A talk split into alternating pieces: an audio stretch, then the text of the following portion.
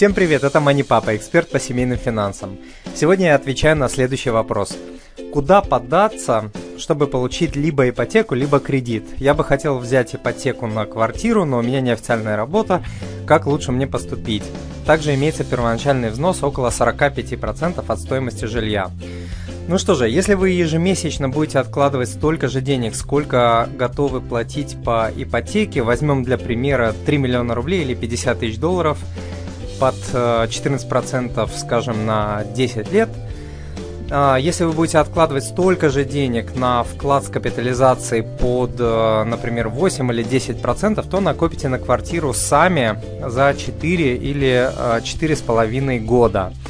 Но поскольку у вас достаточно большой первоначальный взнос, вы сможете накопить квартиру накопить на квартиру за более короткий э, срок.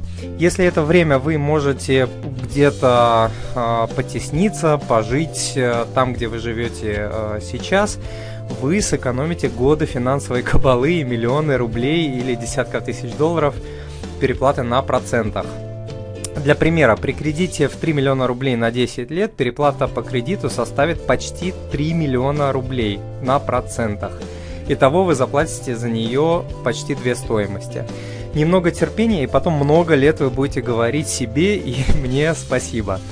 Хранить деньги достаточно в двух э, валютах. В национальной валюте, если вы живете в России, это рубль, и, например, в долларах, э, в надежном банке, а не в том, который платит более высокие проценты, потому что на кону ваше жилье, и здесь не стоит рисковать из-за пары процентов.